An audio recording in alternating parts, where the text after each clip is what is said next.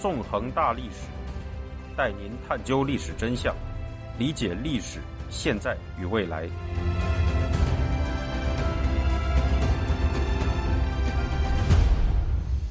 大家好，欢迎大家收听《纵横大历史》，我是主持人孙成。今天我们将继续进行韩战系列节目。在之前的十八讲中，我们讲述了韩战的起源和韩战停战谈判开始前的战况。今天我们将进行第十九讲，开启谈判，带您回顾韩战的交战双方是如何开始进行停战谈判的。一九五一年七月十日白天，在首尔西北侧六十公里处。紧邻三八线的城市开城，一个将韩战的历史分割为前后两段的事件发生了。这天上午十时，在开城北郊的来凤庄，联合国军和共产集权阵营的各五名停战谈判代表，在一座茶馆里，隔着一张桌子相对而坐，开始了韩战交战双方的首次停战谈判。以美国远东海军司令特纳乔伊为团长的联合国军代表团，包括四名美国将领和一名韩国将领。坐在南侧，面朝北侧，以北韩军总参谋长南日为首席委员的共产阵营代表团，共有三名北韩将领和两名中共将领坐在北侧，面朝南侧。对于美国人来说，这样的座位安排并没有太多特殊意义，但对于共产阵营代表团来说，这样的座位安排却满足了他们的虚荣心。在东亚传统文化里，面南而坐象征着王者的权威。通过这样的座位安排。明明是因为吃了败仗才决定和谈的共产集权阵营，试图将自己塑造成战争的胜利者，从而欺骗被他们统治的民众。在这样的氛围中，谈判的气氛从一开始就远远谈不上友好，可以说是剑拔弩张。这天上午，联合国军代表团在谈判桌上立起了一面联合国旗，到下午，共产阵营代表团就针锋相对的。立起了一面比联合国旗高约十厘米的北韩旗。第二天，联合国军代表团又立起了一面更高的旗子，而共产阵营代表团则又随之立起了一面更高的北韩旗。这样的旗帜高度竞赛，一直到旗子顶了屋顶，双方才以同样的高度打了终止符号。尽管这场谈判从一开始就充满了火药味儿。但在第一天的谈判结束后的当天夜晚，聚集在开城附近村庄文山里的自由世界记者们，在打赌这场谈判将会持续多久时，就算是最悲观的一位，也只认为需要六个星期罢了。而这位悲观主义者还曾被其他记者嘲笑。大部分人认为这场谈判只需要两三个星期就会结束了。这时，谁也没有想到这场谈判将会断断续续的进行两年零十七天。而在这期间，双方将有大批士兵在极端残酷的山地战中丧生。那么，这样一场停战谈判是怎么开始的呢？在回答这个问题之前，我们要首先对此前韩战的进程进行一次简单的回顾。一九五零年六月二十五日，在以斯大林为首的共产集权阵营的精心策划下，金日成的北韩政权凭借着兵力和装备的优势，对新生的大韩民国发动了侵略战争。尽管以美国为首的联合国军迅速介入了战争，但由于在突然爆发的战事面前准备不足，联合国军依然不得不节节后撤，退守朝鲜半岛东南一隅的釜山防御圈。其后，在联合国军总司令麦克阿瑟的命令下，联合国军在一九五零年九月十五日在朝鲜半岛西海岸中部的仁川发起登陆作战，扭转了战局，致使侵略韩国的北韩军全面崩溃。接着，联合国军又跨过三八线北进，在一九五零年十月攻克了北韩的大半土地。为了扭转北韩的败局，中共在苏联的命令下编成了所谓的中国人民志愿军，出兵朝鲜半岛，接连发动了第一次战役和第二次战役，迫使联合国军退守三八线。接着，在苏联方面的严令下，中共北韩联军又发动第三次战役，在一九五一年一月四号侵占了韩国首都首尔。然而，此时，中共军因补给能力有限，每次攻势只能维持七到十天的致命弱点，已被美第八集团军司令李奇微识破。在接下来被中共方面称为第四次战役的交战中，联合国军先是通过底平里之战粉碎了中共北韩联军的二月攻势，随后不断反攻，收复了首尔，并重新越过了三八线。由于不甘心失败，中共北韩联军在苏联的大力援助下，于一九五一年四月二十二日纠集超过一百三十万人的大军，对仅有四十五万人的联合国军发动了春季攻势及第五次战役。尽管中共北韩大军在这次战役中连续两次总攻，取得了部分战果，但仍然无法对联合国军造成有效威胁。一九五一年五月下旬，随着联合国军各部转入反攻，中共北韩大军全线崩溃。到一九五一年六月中旬，联合国军除最西侧的一部停留在临津江南岸位越过三八线外，各部已基本进抵此次战役开始前的位置。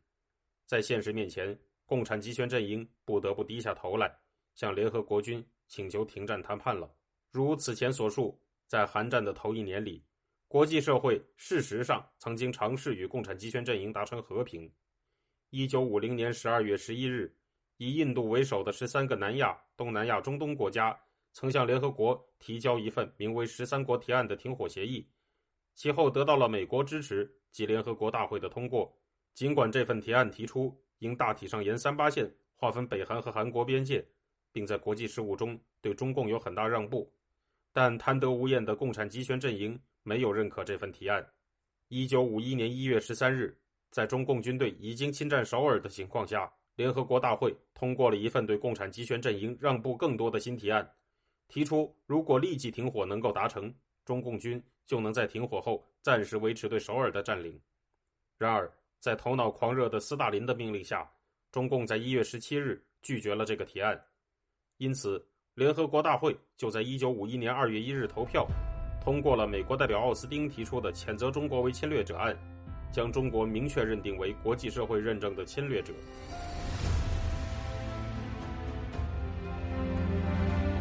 听众朋友，您现在收听的是自由亚洲电台纵横大历史栏目。我是主持人孙成。不过，随着中共北韩上百万大军在一九五一年五月的全线溃败，共产集权阵营终于认清了现实的实力对比。一九五一年五月下旬，中共中央召开了一次讨论韩战战略的会议。与会的中共要员聂荣臻在其回忆录中称，会上多数同志同意我军宜停在三八线附近，边打边谈，争取谈判解决问题。会议在毛泽东主持下。最后确定了边打边谈的方针。随后，金日成于六月三日抵达北京与毛泽东会面，也对所谓边打边谈的新战略表示认同。接着，金日成与受毛泽东派遣的高岗在六月十日飞往莫斯科，向斯大林当面汇报了中国和北韩希望进行停战谈判的意图。六月十三日，斯大林致电毛泽东，表示苏共高层在与高岗和金日成谈过之后，认为现在停战是件好事。这样。随着斯大林的一锤定音，共产集权阵营就做出了进行停战谈判的决定。不过，这时还有一个对于中共来说十分尴尬的问题：早在1951年1月，当中共军还占领着首尔，正拥有战场上的相对优势时，曾傲慢地拒绝了国际社会的和平提案。而此时，中共军已经吃了一个让他们颜面无存的大败仗。如果中共在这时向自由世界提出谈判要求，无疑显得中共太过于欺软怕硬了。为了保存自己的颜面，毛泽东在六月十三日这天致电金日成和高岗，希望通过他们向斯大林提出请求，即举行停战谈判的要求，或应该由自由世界提出，或应该由苏联出面提出。同样急于停战的斯大林同意了毛泽东的请求。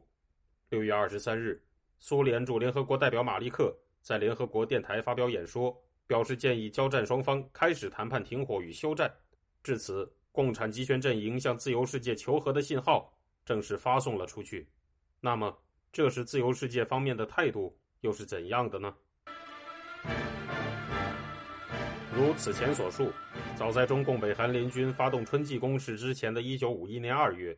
华盛顿方面就已经决定以政治手段而非军事手段统一朝鲜。为此，希望将战争进行到底的麦克阿瑟将军曾竭力反对。并发布了和华盛顿方面立场相反的声明，由此导致他在1951年4月被杜鲁门总统解除了联合国军总司令的职务，并被李奇微取代。根据华盛顿方面的看法，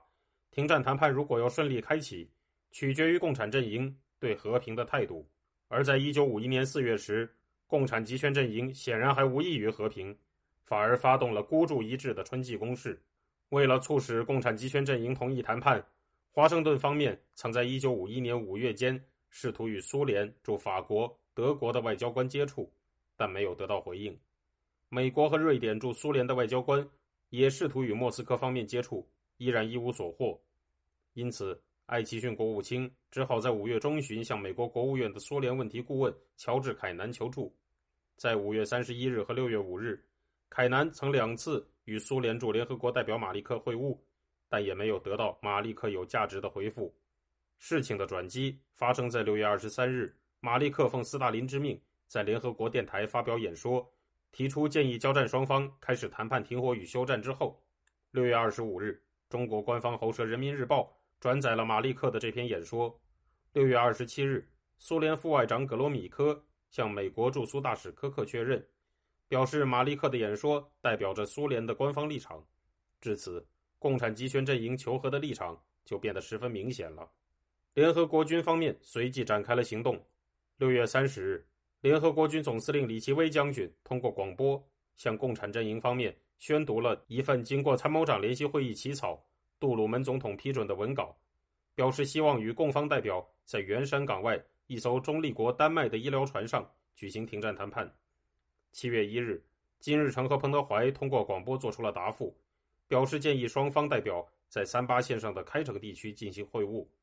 并希望将会晤的时间定在七月十日到十五日之间。此后又经过几轮电文磋商，双方最终同意将停战谈判地点设在中共北韩联军控制和警备的开城地区，并在七月八日展开预备会议。七月八日，联合国军司令部派遣的联络军官抵达开城，在预备会议上与共方人员交换了双方谈判代表团人员的名单。